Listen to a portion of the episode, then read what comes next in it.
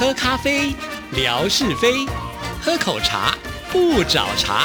身心放轻松，烦恼自然空。央广即时通，互动更畅通。亲爱的听众朋友，大家好，欢迎收听今天的央广即时通，我是谭志毅。在今天的节目里呢，要来回复听众朋友的信件啊。首先呢，要来看的这位听众朋友呢，在 email 当中署名叫做张静。你好，志毅姐，好久没有联络了，央广即时通还是有收听的。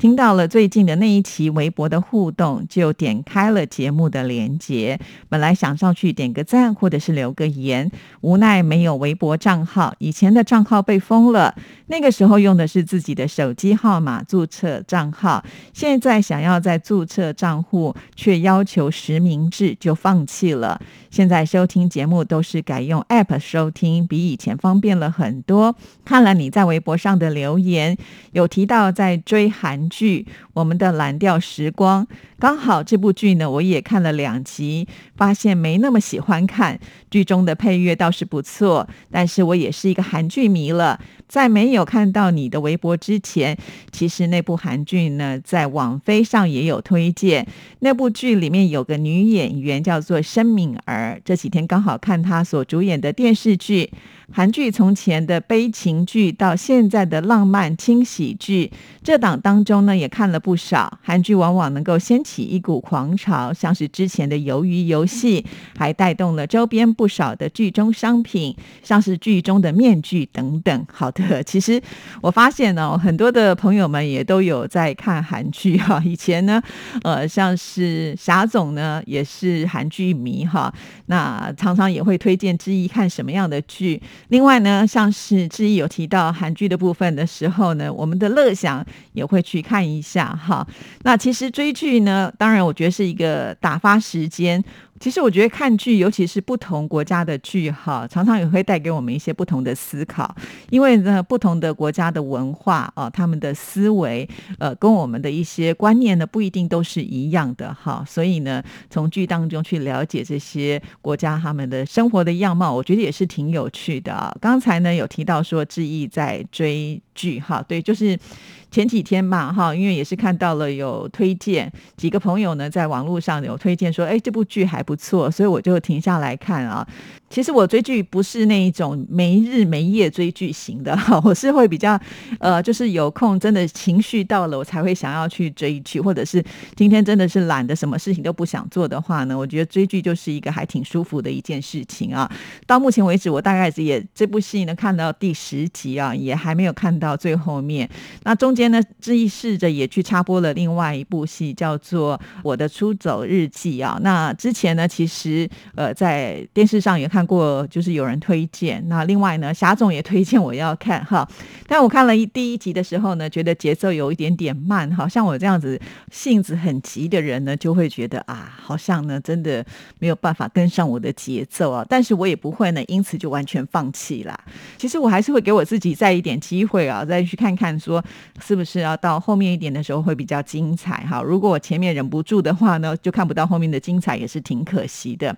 那在这封信当中提。到了这个申敏儿啊，那申敏儿当然，我想她是最近呢可以说是相当红的一位韩剧的女演员啊。尤其在二零二一年的时候呢，《海岸村恰恰恰》也是很有名的呃这个戏剧啊。那她在这部戏当中呢是扮演女主角的角色哈，长得漂亮，身材又好，又是一位模特儿啊。其实这个呃颜值高，常常呢在呃看韩剧的时候觉得呃俊男美女确实是一个吸睛的条。件之一啊，好，那呃，另外也有提到这个鱿鱼游游戏啊，其实这个之前之一也曾经在节目当中跟听众朋友分享过啊。不过呢，这部戏里面比较多的一些血腥暴力啊，这是我比较怕看到的。但是还好，还在我能够接受的范围。如果再超过的话，大概就没办法了啊。那据说呢，由于游戏现在已经呃，就是呃有这个续集要出来了，也会让我们呃很期待啊。那可想而知，其实，在我们收音机旁有好多的朋友们，其实也都会喜欢追剧的啊。那在追剧的过程当中，你觉得收获是什么呢？呃，或者是说你在追剧里面呢，也有一些心得感想，都是非常的欢迎我们的听众朋友呢一起来分享的啊。那张静在这封信里面也有提到，就是他现在没有办法进入到微博啊，那没关系，至少呢可以看看志毅的微博，不能点赞也就算了哈，因为像微博的很多规定都是非常非常的严格，有的时候呢，我也真的不清楚微博的规定到底是什么啊。就像前几天呃，谭二姐呢，她去这个我们桃园的石门水库哈，他去拍了就是热气球的呃这个活动嘛哈，热气球的嘉年华活动，可是。不知道为什么，我就是把它贴上去以后，就一直都被退回来，一直说是网络不给力。但同一时间，我发了其他的这个微博的内容，通通都上去，就唯独这一则一直上不去啊。所以基本上来讲，我觉得应该不是网络不给力了哈。那我也试着改编了一些呃，这个我写字的文字的叙述，也改变了一些照片的排序，或者是删掉了哪一张照片，但都没有效哈。所以这就是我不太清楚，就是微博它的规定到底是。什么？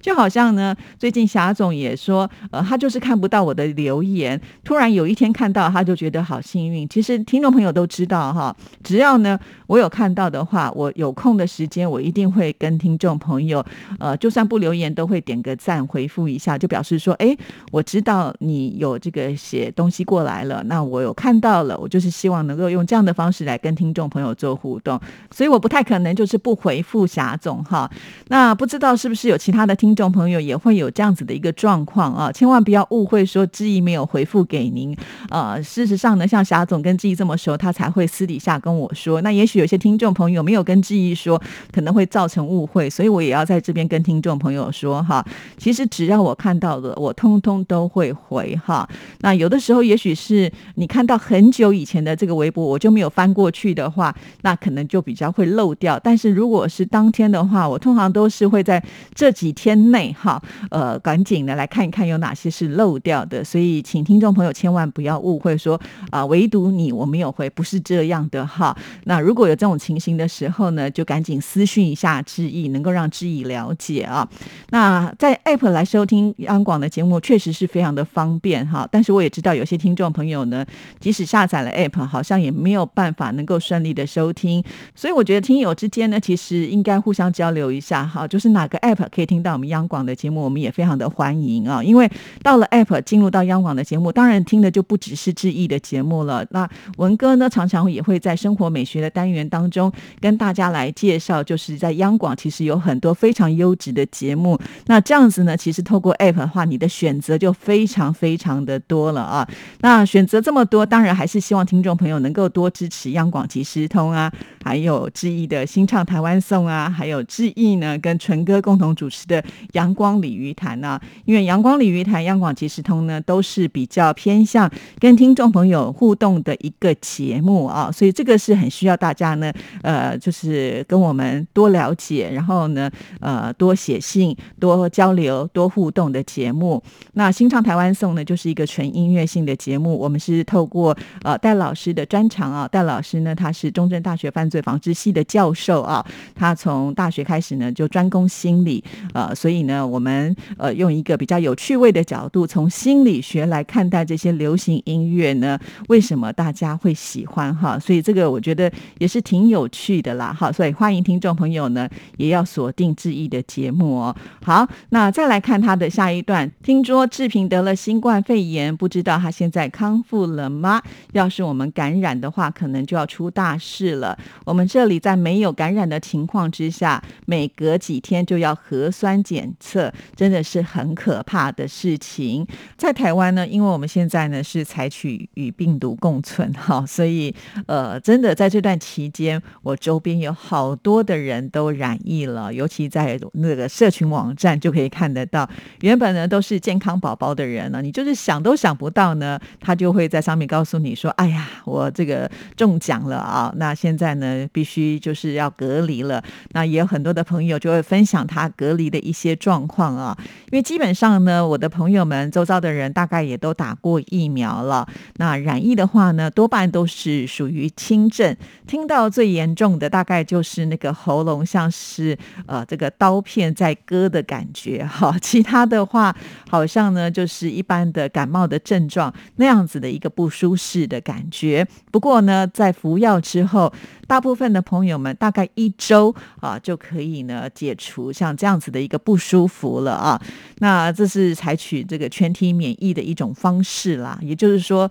呃，当大部分的人都得过之后呢，慢慢这样子的一个状况呢就可以呢减缓了，那也不会呢影响到我们的生活。就好像之前呢，在呃志毅的微博，我们不是做了一次的直播吗？哈，呃，那个时候呢，在台湾的疫情，我觉得还算是比较严重嘛，哈，因为当时呢，都还有这个七八万的人，就是每一天的感染数，哈。那可是呢，我们并没有就是封城，我们也没有呢让商店不能够做生意，还是可以呢，呃，到这个餐厅里面去内用，哈。就像是我们那天去阳明山的时候，大家就会发现说，哇，人还是很多哎。因为我想大家会觉得说山上嘛，应该呃比较安全一点啊，尤其呢我们是在一个比较宽广的空间当中哈。那那天大家看我们直播的时候，也都说，哎呀，你们这个吃播好安静哦。对呀，因为。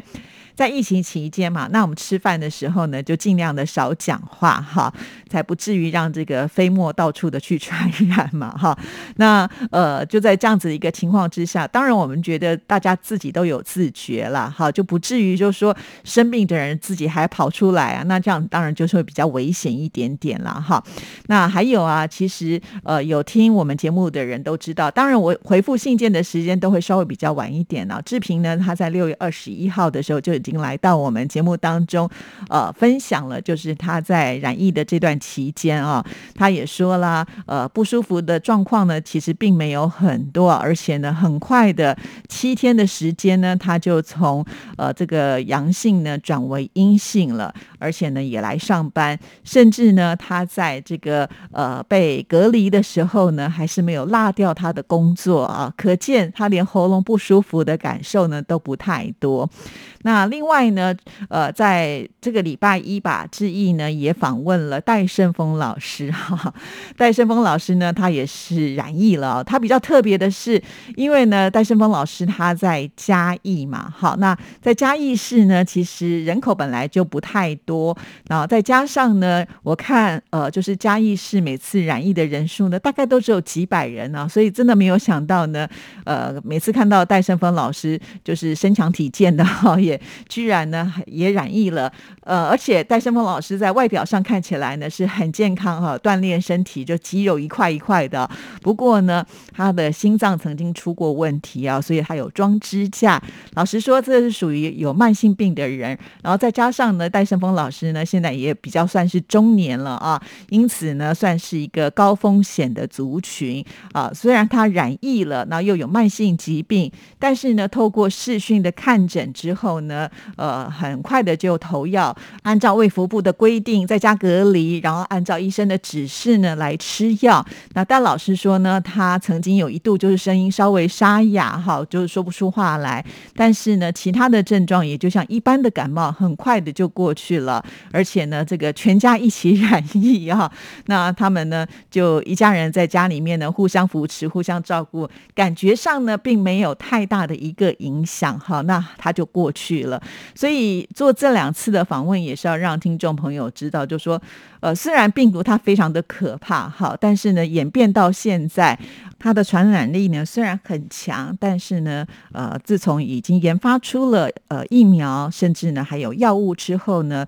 致死率呢就会啊大大的降低了一些哈，所以就是不要这么的担心跟害怕哈，呃，不然的话就很容易造成恐慌。我们之前也在节目当中说过啊，因为呢现在呃打开很多的媒体，尤其是新闻，就会不断的报道相关的这个话题啊，你就会觉得它呃特别的被放大，呃，就感觉很害怕哈，所以甚至导致呢这个心情呢就不好，那心情不好也是会影响到身体健康或者是心理的疾病了啊，那这就是我们比较不想看到的。这也就是为什么我们特别呃做了两集啊，就是主持人他们自己的经验跟大家来做分享。在这边还是要提醒大家啦，平常呢我们就注意好自己的身体健康，提升免疫力，就不容易生病了。好，非常谢谢张静的来信，也谢谢听众朋友的收听，祝福您，拜拜。